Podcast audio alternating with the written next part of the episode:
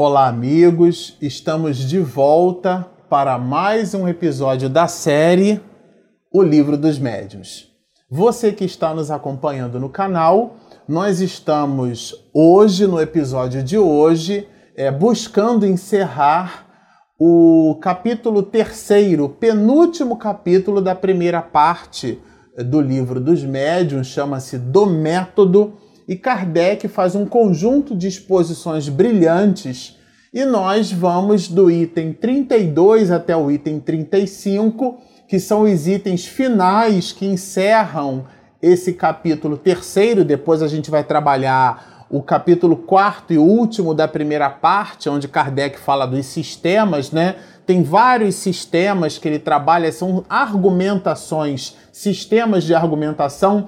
Continue nos assistindo e nos visitando, é de verdade um capítulo brilhante. Ali a gente percebe um esforço enorme do codificador em colocar vários níveis e propostas de argumentação com os seus contrapontos dentro de uma linha de discernimento muito grande. Mas nesse episódio, no item 32 aqui, é, nós separamos algumas observações. Aqui, de verdade, o item 32, a nós nos parece que Kardec quis nos dizer que a importância de um fenômeno não está exatamente no fenômeno. Então, por exemplo, se uma pessoa assiste a um fenômeno de materialização, é, no ano de 2015, se não me falha a memória, nós fizemos, organizamos no Rio de Janeiro, a minha esposa, Regina Mercadante, organizou um encontro de comunicação social espírita, né? E à época, é, um dos sócios fundadores da Fundação Paulo de Tarso, que era mantenedora das atividades de difusão da Rádio Rio de Janeiro, né, o nosso querido Gerson Simões Monteiro, que foi durante muitos anos presidente do órgão federativo daquele estado, do estado do Rio de Janeiro, né? que era a UZERJ, União das Sociedades Espíritas do Estado do Rio de Janeiro, o Gerson comentou que ele participou de uma reunião dessas reuniões de manifestações de efeitos físicos. E ele, Gerson, comenta, né? Comentava à época, o nosso querido Gerson voltou para a pátria da verdade, para o mundo espiritual, ele já desencarnou mas ele comentava quando conosco que numa dessas reuniões de materialização ele pôde então esfregar nas vestes de Públio Lentulus, porque Emmanuel se materializou numa dessas reuniões de efeitos físicos. Então a reunião, essas reuniões, elas de verdade criam é, impressões muito grandes. Mas aqui no item 32, Kardec fala que a importância dessas reuniões não está no efeito, nesse caso aí, um efeito de materialização, ou, por exemplo, no caso de uma reunião psicofônica, o fenômeno do, do espírito tomando posse da laringe do médium e usando o instrumento fonador para se comunicar. Não.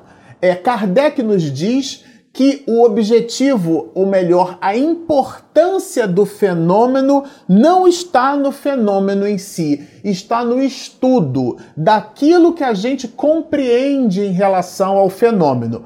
Para nós explicarmos assim, vamos dizer, didaticamente esse tema, é como se nós tivéssemos um bebê, um rebento em casa, né? Quem já teve filho pequeno sabe, né, que a criança, é o bebê quando chora, a gente não sabe. Quando a criança, por exemplo, já fala, já diz o nosso nomezinho, né?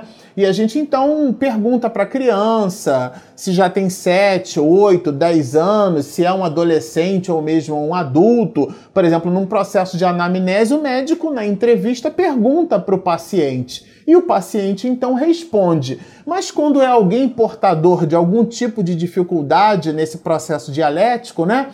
É, ou quando é mesmo um bebê ou uma criança, a gente não sabe o que, que acontece. Então, se uma criança, por exemplo, chora, nós não estamos, né, quando pais, preocupados exatamente com o choro da criança. Mas se aquele choro é fome, se aquele choro é dor de ouvido, se é um dor de dente, se é um bebezinho que está pondo dente, né? Então o dentezinho primeiro ele começa rasgando a gengiva, aquilo coça, irrita, a criança morde. Então, nós pais, o que é que nós fazemos? Nós ficamos observando a criança para depreender não o choro, mas depreender o que é que aquilo significa. A nós nos pareceu, quando a gente estava fazendo assim uma certa reflexão sobre o material que apresentaríamos né, no episódio de hoje, para essa série, esse exemplo como sendo um exemplo, de certa forma, um pouco formidável para isso. Porque o fenômeno em si mesmo não é a importância, assim como o choro de uma criança também não é a importância. É qual o significado, o que é que aquilo traz. E Kardec, para corroborar essa ideia, ele nos diz assim: o estudo prévio da teoria apresenta ainda uma outra vantagem, né?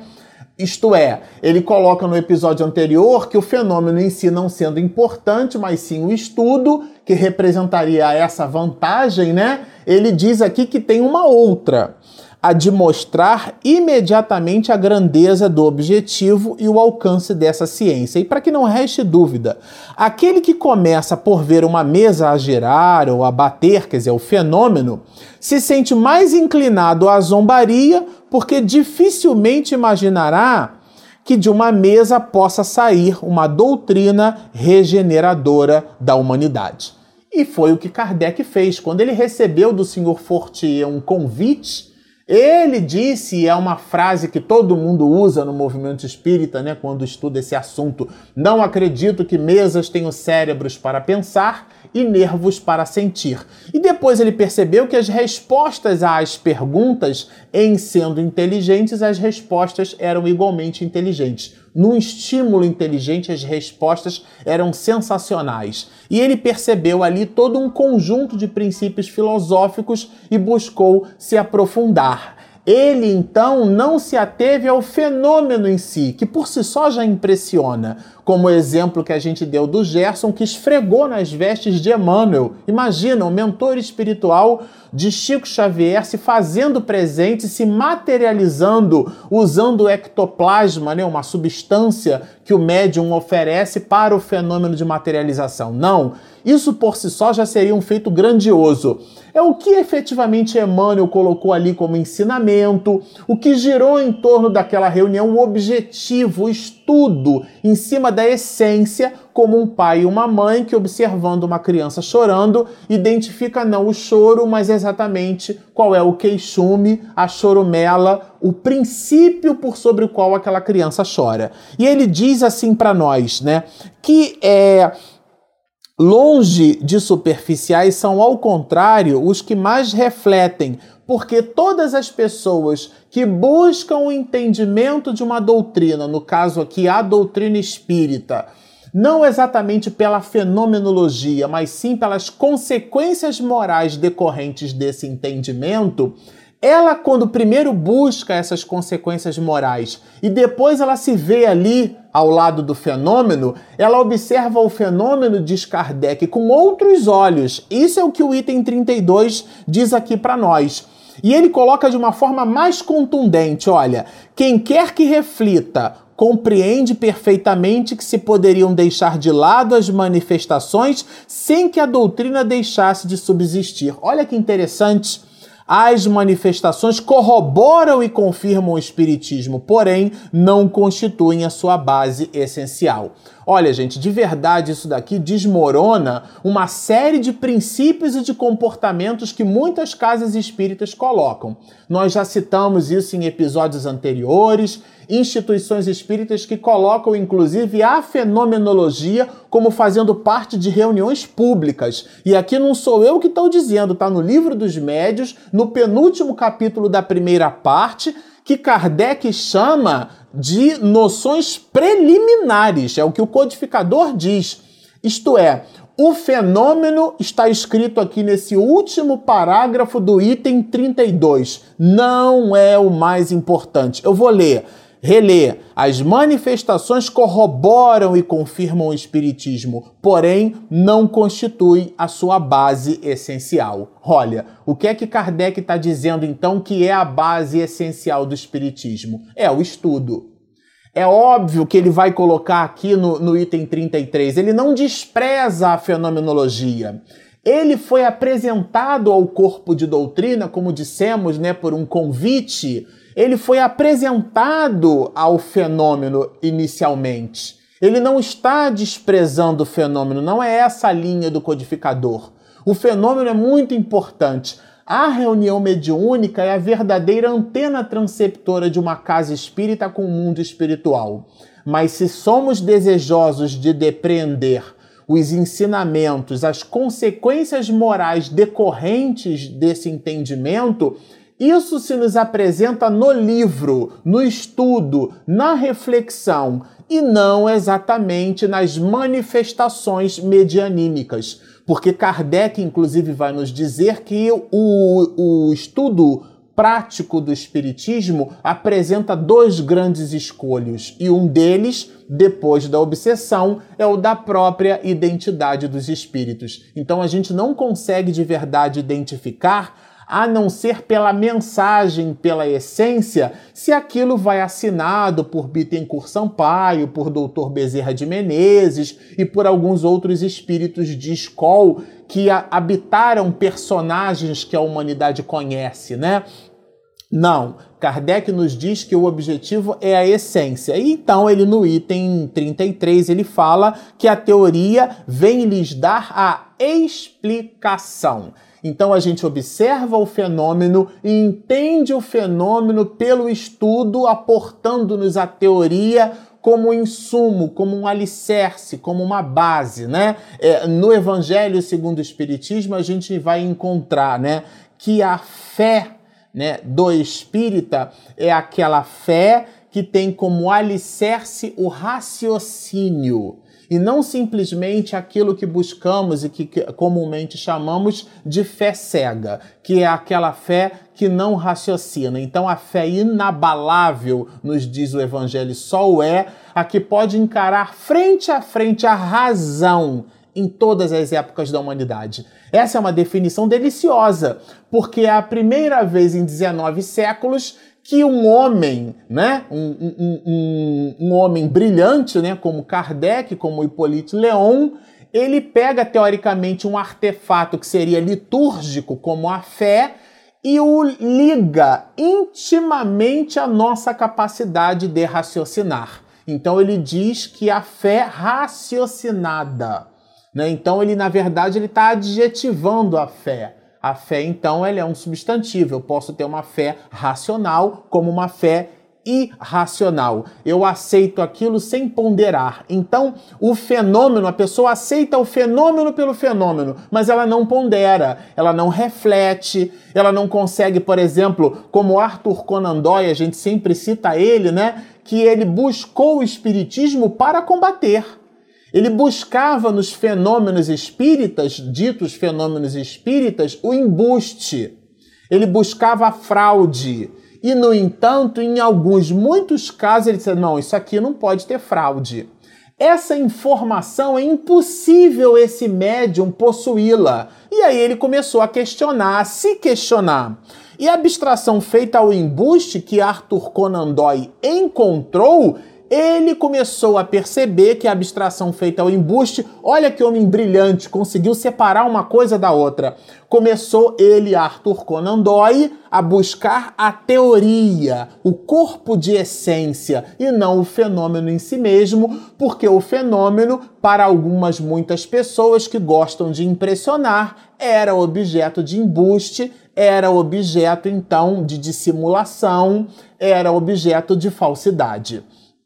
Aqui o codificador fala exatamente isso no item 33. Ele não despreza o fenômeno. Ele nos diz assim: olha, mesmo que os fenômenos provocados não existissem, nem por isso deixaria de haver os espontâneos, que são aqueles fenômenos que a gente estuda, como o da escrita direta, né? A psicometria. E aí tem todo um aporte aqui no livro dos médios que a gente vai tra tratar disso em outros episódios. Mas ele fala dos fenômenos espontâneos. E o espírito Espiritismo já se daria por satisfeito se apenas servisse para lhes oferecer uma solução racional. Assim, complementa o codificador. A maioria dos que leem previamente reportam suas recordações a esses fatos, que são para eles uma confirmação da teoria. Isto é, o exame, a visualização da fenomenologia sem o estudo não, não cria, não forma uma consistência racional para aquele que observa o fenômeno. Por isso que nós recomendamos àquelas pessoas que se apresentam com ascendente mediúnico nas casas espíritas que estudem mediunidade. Para ela entender o que está acontecendo com ela, porque senão ela descasca a banana, joga a banana fora e quer comer a casca. Isto é, ela não fica com a essência. E a essência do fenômeno, repito, item 32 do Livro dos Médios, do capítulo 3 do método da primeira parte a essência do fenômeno não está no fenômeno, está na informação que o fenômeno traz. E ele no item, no penúltimo item dessa parte que a gente vai encerrando, né? É brilhante isso aqui, dá vontade de ficar falando muito, mas a gente tem o tema, o tempo do tema e vocês não veem, mas a minha esposa fica ali cronometrando, fazendo gestos, dizendo para onde a gente tem que é, seguir e tudo mais. Nesse, nesse item 34, a gente vai encontrar assim, olha, enganar-se-ia redondamente. Aqui é Kardec falando, tá? Quanto à nossa maneira de ver, quem imaginasse que estamos aconselhando que se desprezem os fatos. Isto é, essa linha de raciocínio que o codificador coloca aqui não é para que nós desprezemos o fenômeno espírita. Não é isso. Ele ainda diz assim: olha, e nós sublinhamos, foi pelos fatos que chegamos à teoria. Então, o fato, a fenomenologia, ela é importante ela tem a sua importância. O laboratório do mundo espiritual é a reunião medianímica repitamos, né, a verdadeira antena transceptora com o mundo espiritual. Agora, não dá para considerar a sala, o ambiente de uma reunião mediúnica como um oráculo de Delfos, né? Como um ambiente sacro e impenetrável, como aquela sala que ninguém pode entrar, tá certo? É, a gente gosta muito do, do exemplo que a gente encontra no livro dos Espíritos, né, sobretudo na primeira parte, onde uma nota de Kardec nos diz que os espíritos luminares, os espíritos que organizam a evolução do nosso sistema solar, né, esses esses Cristos, né, da qual Yeshua, Jesus, é um deles e conhecemos porque esteve entre nós, é, de forma crística se movimentam né, é, é, no, na nossa, no nosso sistema, que recebe o nome da nossa estrela Sol. E ali no Sol, essa grande bola de fusão de hélio incandescente, se reúnem para orquestrar as nossas vidas. E ali, naquele movimento que pode ser considerado por nós um movimento angelical, porque são espíritos puros que receberam desígnios de Deus, estão ali a braços dados com uma grande estrela que é uma bola de fusão de hélio que explode o tempo inteiro. Então, barulho ali deve ter de monte. Agora, quando a gente pede para que uma pessoa não faça barulho, por exemplo, numa reunião mediúnica, às vezes as crianças estão andando de um lado para o outro, a gente pede para que façam silêncio. O silêncio não é o da onda mecânica, é o silêncio vibracional mental produzindo clichês vibratórios que interferem na harmonia de uma reunião mediúnica. Então, isso é outra questão. Quer dizer, não dá para a gente transformar a sala, o ambiente de uma reunião mediúnica num oráculo de Delfos. É uma dependência como outra qualquer, cuja dinâmica espiritual transcende aquele cômodo ali, às vezes de 3 por 4, 2 por 3, ou então 6 por 8, um cômodo grande ou pequeno, não importa. A dinâmica do cômodo, com certeza, é muito maior do que aquilo que os nossos olhos podem observar porque nos diz o Pequeno Príncipe que o essencial é sempre invisível aos olhos.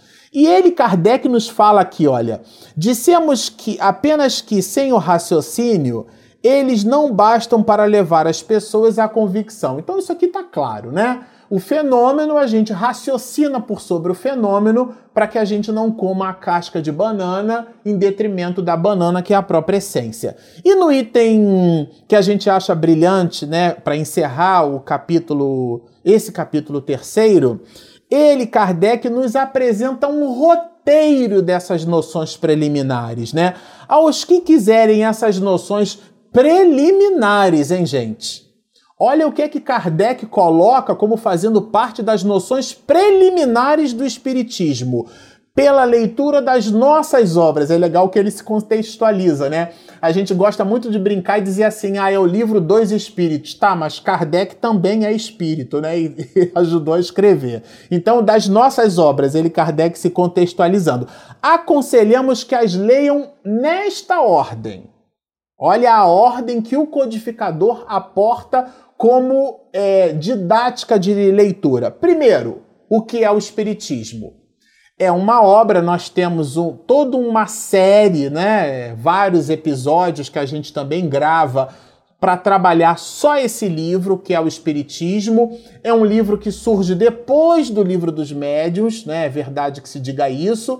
É, é, depois do livro dos Espíritos, Kardec percebe né, que ele precisava explicar melhor a codificação. E ele apresenta diálogos brilhantes, né? Com diversos personagens estabelecendo pontos e contrapontos, e ele coloca o livro dos médios, é o perdão, o que é o espiritismo, como sendo a primeira obra para lermos. Depois ele fala do livro dos espíritos. E o livro dos espíritos não há nenhuma dúvida, ele contém a doutrina completa. É dividido em quatro partes. A primeira parte das causas primárias, né? É, há quem diga que é dali, inclusive, que surge o último livro do Pentateuco, que é a Gênese. Depois ele trabalha o mundo espírita, o mundo dos espíritos. Há quem diga que dali sai, inclusive, o livro dos médios. A terceira, quarta parte da obra das leis morais. Há quem diga que é dali que Kardec tira o Evangelho segundo o Espiritismo. E por último, e não menos importante, das esperanças e consolações. E há também quem diga que a obra O Céu e o Inferno é retirado dessa quarta parte que compõe é, todo um conjunto de cadernos que formam o corpo de doutrina na qual desse grande poder de síntese Kardec coloca no livro dos Espíritos. Depois ele, Kardec, recomenda a leitura dessa obra, que é objeto do nosso canal, de um conjunto de, de episódios dessa série, o livro dos médiuns, né? E por último, e não menos importante, a Revista Espírita, que era um caderno é, que Kardec utilizava como instrumento de divulgação e de diálogo com outras instituições. O, a revista espírita é muito rica e, aliás, a gente tem uma série que trabalha no livro que é o Espiritismo, a partir da sexta edição, a Federação Espírita Brasileira colocou uma biografia de Kardec e o biógrafo, para obter o perfil psicológico, a, a grandeza de, desse homem, ele retira da revista espírita o pensamento do codificador. É muito importante que nós que buscamos estudar o espiritismo, para a gente conhecer, se aprofundar mais no pensamento do codificador, é na revista espírita que a gente entende o perfil de Kardec. Então ele nos escreve assim: olha, trazendo nossa pedra ao edifício, olha que delícia, colocamos-nos nas fileiras, não nos cabe ser juiz e parte.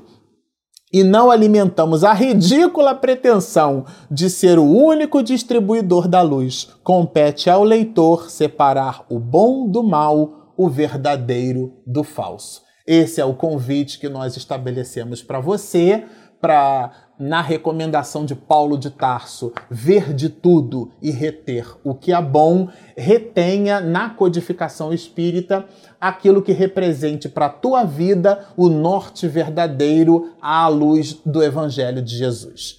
Continue conosco, poste os seus comentários. Se você ainda não se inscreveu, inscreva-se no nosso canal clica ali embaixo no inscreva-se, tem um sininho. Se você clicar no sininho, quando a minha esposa Regina Mercadante produzir e publicar o vídeo no YouTube, você vai receber ele, esse vídeo, e vai acompanhar as nossas aulas. Portanto, sigam conosco e muita paz.